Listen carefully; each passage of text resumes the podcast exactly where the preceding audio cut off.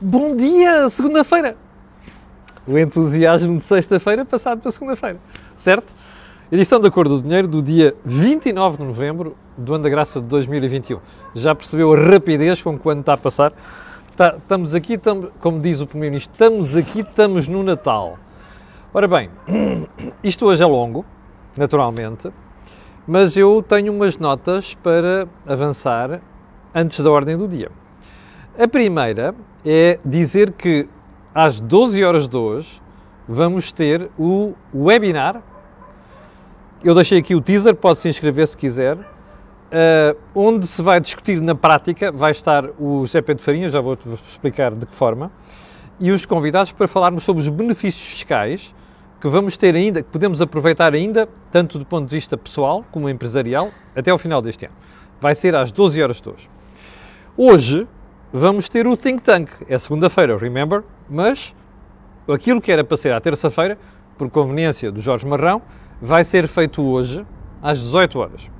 E hoje também às 21 horas vamos ter, como sempre, o nosso dia D. E portanto você tem pela frente um dia recheadíssimo de análise. Só mais um pormenor. O José Pedro Farinha, que chegou no sábado de Moçambique, vai estar, e portanto está em quarentena, eu já vou a esta história, vai fazer o webinar comigo à distância. Eu vou estar no estúdio e ele vai estar em casa. 14 dias. E eu já vou a esta história também. E portanto, Uh, feitos esses alertas, vou só lembrar que este canal tem uma parceria com a Prozis e, portanto, quando você for ao site fazer compras, e eu sei que houve muita gente que, muita gente que aproveitou a Black Week também Black Friday na Prozis, você, na saída, no cupom promocional, escreve lá Camilo e tem um desconto de 10%. Fantástico. Bem, então vamos lá à edição de hoje, porque é uma edição, como eu disse, muito longa, e vamos começar por onde?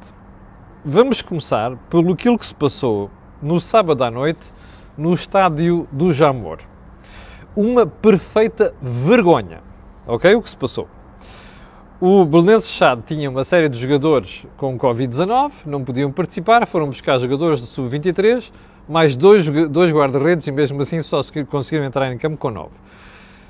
Aquilo foi impensável como já toda a gente disse, foi uh, não se podia descer mais. Eu, eu, nunca eu tenho dificuldade em dizer esta palavra, mas nunca vi nada descer tão mal, tão fundo no futebol.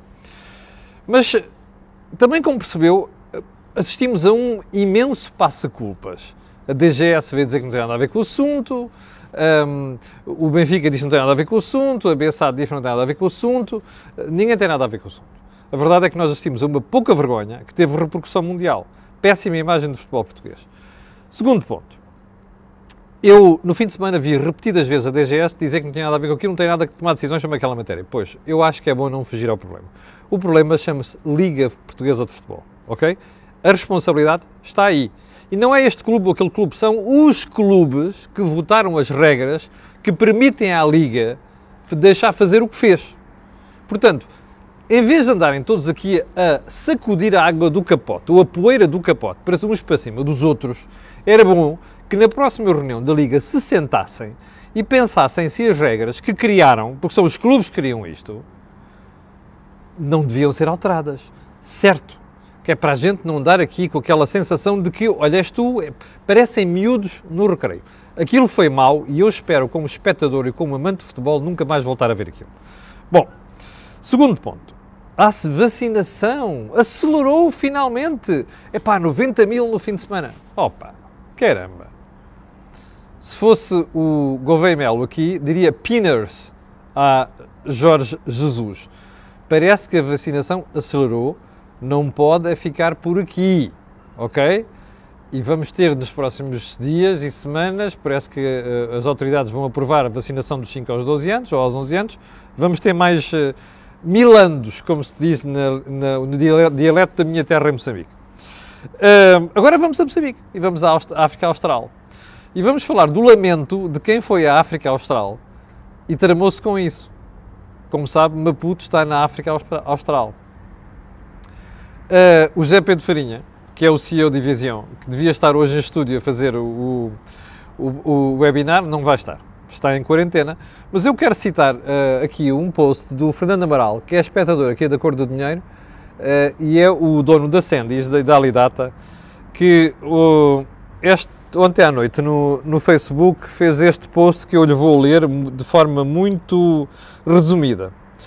Três agradecimentos, diz o Fernando Amaral, ao Primeiro-Ministro português por, por uma decisão infantil em conformidade com a União Europeia, considerando uma variante Covid que inicialmente foi identificada na Nova Zelândia, Índia, Inglaterra, entre outros, e foi sequenciada nos melhores uh, laboratórios da África do Sul, pela senhora Coetzee. Um, o Fernando Amaral diz que decidiu-se penalizar milhares de portugueses que estão no exterior a trabalhar, ficando assim limitados a regressar às suas casas. Isto vale também para o José Caetano, que é espectador da, da Cor do Dinheiro e está em Angola. E, e ontem fez um post parecido. Segundo ponto, segundo agradecimento do Fernando Amaral à TAP, não é um agradecimento, mas é um reconhecimento por ter disponibilizado os melhores lugares na executiva para os seus colaboradores voltarem a casa, da TAP. Não é necessário ter clientes. Capixa? Importante é ter os seus colaboradores satisfeitos. Ganda Fernando Amaral.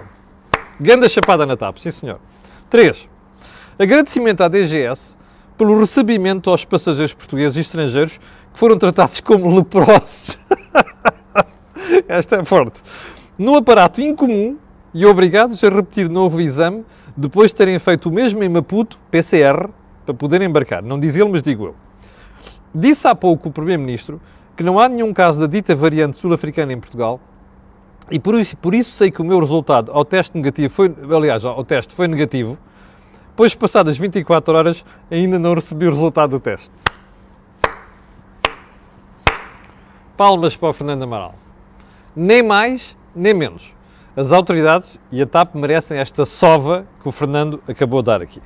Já, já vamos voltar daqui a pouco à variante sul-africana e toda esta histeria que reina por aí e que só dá jeito a uma, a uma pessoa, António Costa. Ok? Mais Marta Temido, mais uh, Graça Freitas, já lá vamos. E agora vamos à luta pela liderança do PSD. Você ouviu as crónicas da última semana e meia, aqui na Cor do Dinheiro? Se ouviu, não está surpreendido, como eu não fiquei. Há uma semana e meia, mais ou menos, eu formei uma convicção em relação à forma como as duas campanhas estavam a correr. E se você se recorda, o ponto máximo desta apreciação foi feito a quando da entrevista dos dois candidatos ao Vítor Gonçalves na RTP. Vai lá recuperar o, o vídeo e vai perceber muita coisa. Qual é o problema aqui? Depois do início fulgurante, Rangel perdeu o gás. E não perdeu o gás por causa de Rio. Perdeu o gás por causa da sua própria estratégia. E houve dois pontos nessa estratégia, que foi a questão da forma como se chega aos militantes, mas sobretudo a forma como se vende as ideias, que não colou. Naquela entrevista à RTP, ficou claro que havia muita coisa colada a cuspo, como se dizia na escola primária. Ou seja, falta de convicção e quase que a repetir um guião que não era o seu, ou mesmo alguém que alguém tinha posto na mão. Portanto, isto para mim foi o sinal de que alguma coisa ia correr mal com a candidatura de Rangel.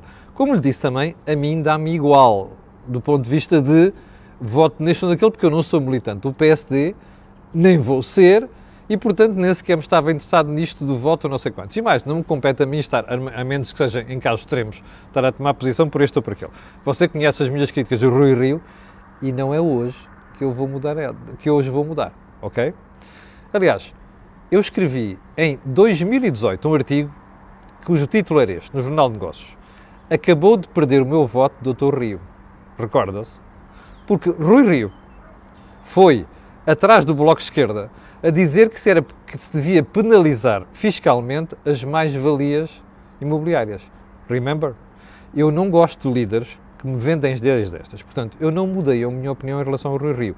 Acho que é um mau candidato e acho que Rui Rio não tem jeito para aquilo. Eu vou repetir isto. Portanto, não mudo de ideias de dia para outro. Agora, não, também como expliquei aqui na semana passada, não me parece que Rangel estivesse a apresentar coisas substancialmente diferentes do Rio, apenas uma, apenas uma. Quer dizer assim, eu não sou muleta de António Costa. Isso teve o meu aplauso. Agora, a forma como tudo isto foi levado nas últimas duas semanas para mim foi o indício da derrota de Rangel que se confirmou. Aliás, eu tinha feito um, uma conversa com alguns dos meus amigos aqui no, no, Facebook e também no WhatsApp, com pessoas inclusive que pertencem a alguns programas que fazemos aqui na Cor do Dinheiro, que eu tinha dito que achava que Rangel ia perder e também tinha dito qual é que era o meu sentido de voto no futuro, mas sobre isso falaremos a seu devido tempo. Bom, o que é que se deu com Rangel? Já expliquei, acho que a campanha evoluiu de uma forma errada e acho que Rangel conseguiu deitar uh, à rua uh, aquilo que foi o apoio de muita gente importante no PST. Agora, eu acho, eu acho curioso é com esta conversa toda dos últimos dias que é ah, isto tinha a superestrutura, que ele tinha os militantes. Bem, eu se acho que há uma, uma coisa errada na democracia portuguesa atualmente, é a história das diretas nos partidos. Mas isto não é para o PSD, é para o PS. Acho que é um problema estrutural e acho que os partidos vão ter que enfrentar isso mais tarde ou mais cedo. Mas sobre isso uh, teremos ocasião de, de, de falar. Bom, houve alguns espectadores que me escreveram no fim de semana e pediram para abordar expressamente, expressamente essa questão que eu nunca gosto de fazer, que foi, espectadores disseram assim, ah, o facto de Rangel ter divulgado a sua orientação sexual afetou. Meus amigos, deixemos dessas tretas, ok? Para mim, repara uma coisa, numa sociedade conservadora como a portuguesa, pode haver um ou outro que se deixe influenciar por estas coisas. Eu não estou convencido nada, mas mesmo nada, e digo isto de fundo do coração, que isto tenha sido um problema para, para Rangel. Portanto, não vão arranjar desculpas estúpidas. Não tem nada a ver com isto. Tem a ver com a estratégia. Tem a ver como se vende uma estratégia. Tem a ver com a genuinidade. E este é que é o problema. Rangel, sabendo que está perante umas diretas, devia ter sido mais genuíno e não foi. E, portanto, se querem justificação, para mim está aqui. Não vale a pena inventar aqui coisas. Bem, agora, um, um pormenor muito importante. Isto quer dizer, eu já ouvi muita gente dizer aí, o secretário-geral adjunto do PST, mas outras pessoas, ah, uh, o Rui Rio uh, fez uma proposta que não é radical e dispôs, predispôs a salvar o país com um acordo com o Partido Socialista. Bullshit. Ok? O ponto fundamental é este. O que é mais grave para mim nesta eleição e o que é mais grave para mim neste processo é constatar o seguinte: o eleitor português inclusive o do PSD, favorece Bloco Central. Eu explico, é para não virem aqui com tretas.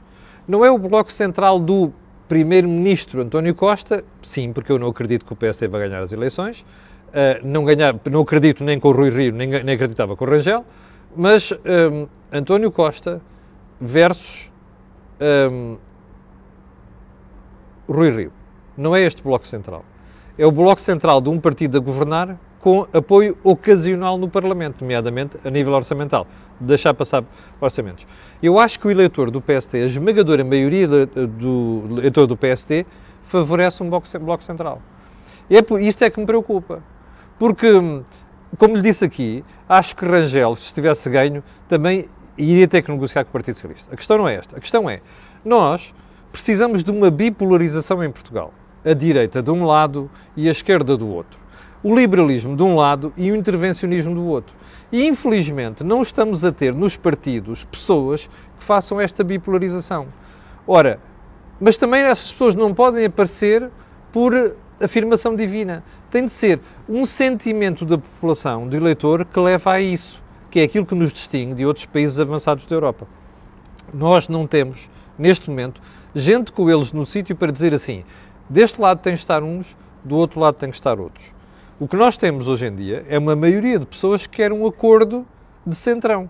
Ora, isto é preocupante, porque eu não acredito em reformas que venham a ser feitas com o PSD e o PS a governarem. Já agora, uma pergunta para o eleitor do PSD. O Dr. Rui Rio disse sempre nas últimas semanas que, e nos últimos anos, que está, é favorável a um acordo entre o Partido Socialista e o PSD para salvar o país. Eu gostava de fazer uma pergunta aos eleitores do PSD, nomeadamente quem votou este fim de semana. Vocês acreditam mesmo que se o PSD ganhar as eleições, ainda que seja por pequena maioria, que o PS vai apoiar o PSD? Acreditam mesmo? Epá, ainda estão na fase do Pai Natal. Pronto, fica a pergunta feita. Bom, em todo caso é assim, convém que quem se candidata à liderança dos partidos consiga passar uma mensagem transparente, acessível para os seus eleitores. Porque senão vamos ter aquilo que tivemos e nas últimas semanas e culminou este fim de semana com a eleição no PST. Bom, e agora as consequências.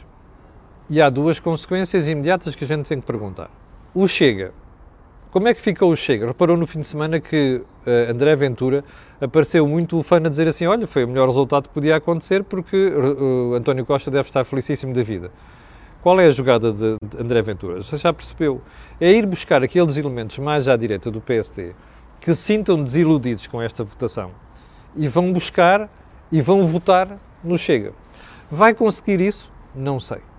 Assim como há um bocado quando eu lhe dizia assim, não acredito que o PSD ganhe as eleições, é agora, com a atual movimentação. Pode ser que as coisas mudem nas próximas semanas, embora eu tenha dúvidas que vão mudar. E continuo firmemente convencido que o PS vai ganhar as próximas eleições, que a direita não tem estaleca, nem tem arcabouço, neste momento, para conseguir pôr o, o, atirar o PS para o segundo lugar. Mas voltando ao Chego. Esta é a estratégia de André Ventura. E é uma estratégia muito inteligente, porque o que ele está a dizer é, pá, vocês estão desiludidos, venham para aqui. Isto vai acontecer, não sei. Eu suspeito que nas próximas eleições poderemos ter mais bipolarização nesse sentido do que inicialmente se pensava. Agora, depende da forma como Rui Rio fizer as próximas semanas. Como eu não gosto de estar a antecipar aqui, nem condenar ninguém por antecipação, condenar entre aspas, vou esperar por essa campanha. Segunda questão, Iniciativa Liberal. A mesma coisa do Chega. Embora Coutinho Figueiredo não esteja a fazer este, este cortejo, digamos assim, eh, não esteja a cortejar eleitores do PST como está André Ventura, a Iniciativa Liberal pode olhar para isto como uma oportunidade para ir buscar aqueles mais moderados, nomeadamente aqueles que não gostam de blocos centrais, que é aquilo que o Rui Rio quer, um, para a Iniciativa Liberal. Vai conseguir? Não sei, depende muito do que se passar nas próximas semanas. Bom, agora vamos ao principal interessado nisto, Partido Socialista. António Costa está feliz? Eu sou convencido que sim. Porque é mais fácil para António Costa fazer campanha, sabendo que do outro lado já a partida alguém disse que está disposto a fazer acordos com ele, do que se fosse alguém que dissesse eu não converso consigo, não é? Que era, como era o caso de Rangel. Ou seja, isto quer dizer que António Costa tem a, a, a partida da vitória garantida? Não. Quer dizer que António Costa tem uma alta probabilidade de voltar a ser Primeiro-Ministro? Tem, porque o PS, apesar de tudo, lidera nas intenções de voto. Agora, uma coisa é certa. É provável que António Costa sinta um bocado mais confortável, porque aquele eleitor que podia ficar assim no fio da balança entre eu vou para o PS, vou para o PSD, porque as opções são diferentes, neste momento pode ficar a pensar assim: bem, mas espera aí, se entre o PSD e o PS não há uma diferença tão grande, até eles estão até dispostos a juntarem os dois, ou melhor, o PSD está disposto a juntar-se ao PS para fazer governo, isto quer dizer que é irrelevante votar num e no outro. Eu não sei se o Partido Socialista vai cavalgar isto, mas se for um bocado inteligente, nas próximas semanas vai fazer uma campanha nesse sentido. Vamos ver, ou melhor, com a conclusão nesse sentido. Vamos ver o que se vai passar, sendo certo que eu acho que António Costa neste momento está mais confortável com aquilo que foi decidido. Digam lá os eleitores do PST o que quiserem dizer. Bom, já fiz a pergunta para os militantes do PST. Vocês acreditam mesmo que o PS vai apoiar o PST se o PST for maioritário? Tirem os cavalinhos da chuva. E agora vamos à pandemia, que era aquilo que eu, que eu há bocadinho queria comentar, acabei por não comentar. Afinal, estamos, estamos a controlar o tempo mais facilmente do que eu pensava. Bem, pandemia. Estamos perante uma nova histeria? Estamos. O que se passou no fim de semana foi a todos os títulos lamentável. Para já, eu acho que toda a gente esqueceu de ir ler as declarações da senhora Kutze. A senhora Kutze foi a senhora que sequenciou este, esta nova variante do, da África do Sul. E o que a senhora disse foi: atenção, os sintomas são ligeiros. Onde é que nós já ouvimos isto? Bom, a OMS não sabe qual destas duas eh, premissas é é é, é, que, é, que tem mais peso. É mais contagiosa ou é mais perigosa? Pois, o que se fez no fim de semana foi correr a vender ao país e até na própria Europa que estamos perante mais uma coisa perigosíssima e que isto pode dar cabo outra vez da economia e que vamos todos para. Francamente. Neste aspecto, quero dar os parabéns ao Sr. Presidente da República, que em Angola teve o cuidado de dizer: atenção, serenidade no meio disto tudo. O que parece aqui no meio disto tudo é que isto é uma overreaction, é um, over, um, um exagero para compensar a estupidez do ano passado, em que se pensou que não se podia, que aquilo não era grave, que ele demorava muito tempo, não sei o quê, e depois, de um momento para o outro, tínhamos a variante Delta aqui. Dá a sensação que se fez isto. Agora, uma coisa é certa. Faz sentido toda esta histeria à volta do assunto? Eu acho que não. E mais, no fim de semana, não sei se viu as declarações da doutora Graça Feitas, diretora-geral da saúde, em que a senhora, pelo body language, pelo tom de voz, até estranhei, não, não, não ouvi com aquele tom de voz em intervenções anteriores, a passar para a ideia de que, bom, sim senhor, nós temos aí uns casos, estamos a investigar, e isto, isto é alarmista. Não vale a pena estar a passar isto para o país. Atenção, nós temos 88% da população vacinada. A Espanha tem 80%, a Bélgica tem 73%, a Holanda tem, 70, tem 74%, a Alemanha tem 68%. Não faz sentido. A França tem 67%. A Itália tem 73. Há uma razão para nós estarmos melhor dos outros, outros países, é a vacinação. Por mais que a malta das vacinas não goste. É esta a realidade. Ora, não faz sentido estarmos a vender o alarme às pessoas como está a ser vendido. Uma coisa é dizer assim, meus senhores, podemos ter aqui um risco sério? Podemos. Outra coisa é andar para aqui a vender o alarmismo que tem sido feito e tem sido passado para os portugueses nos últimos dias. Aguardemos. Bom, um, já agora vamos terminar a conversa de hoje com duas frases. Para mim são candidatas às frases da semana. A primeira é de Rui Rio. Eu funciono melhor quando me picam. E agora estou picado para ganhar as legislativas. Eu gosto de líderes que não precisam de ser picados para estarem permanentes dispostos a liderar uma alternativa vencedora. Isto não me diz nada. Isto só mostra que há gente parece que funciona a shots de qualquer coisa. Pelos vistos, o Rui Rio está aqui. A segunda frase da semana é de Hugo Carneiro, secretário-geral adjunto do PSD, ao público do fim de semana. E que diz assim: Rui Rio tem hoje uma credibilidade e uma força superior à marca PSD. Alguém diga a este rapaz para não fazer declarações a quente. Eu compreendo a euforia do momento, uma euforia do vencedor. Eu tenho só uma pergunta para o Hugo Carneiro. O que é que você dirá de Cavaco Silva e de Pedro Passos Coelho? Tem uma marca e uma força inferiores à do PSD. Isto é uma estupidez. Os partidos são mais importantes do que as pessoas. É bom não cair neste exagero. Chame-se Rui Rio, Paulo Rangel ou um bicho careta qualquer. Percebe o carneiro. E pronto, ficamos por aqui. 7.700 pessoas em direto, quero agradecer, aliás, 7.800 há bocadinho, quero agradecer a sua paciência, quero pedir a estas pessoas e outras aquilo que peço sempre, que é colocarem um gosto e fazerem partilhas nas redes sociais e também sabe porquê. Aquilo que houve aqui, não houve mais lado nenhum. 12 horas, encontro marcado para o webinar sobre benefícios fiscais, 18 horas, encontro marcado com o Think Tank e 21 horas, encontro marcado com o Dia D. Quanto a nós, Mi Mabo, amanhã às 8 da manhã, aqui em direto na Cor da Dinheiro. Muito obrigado, com licença e tenham um grande dia.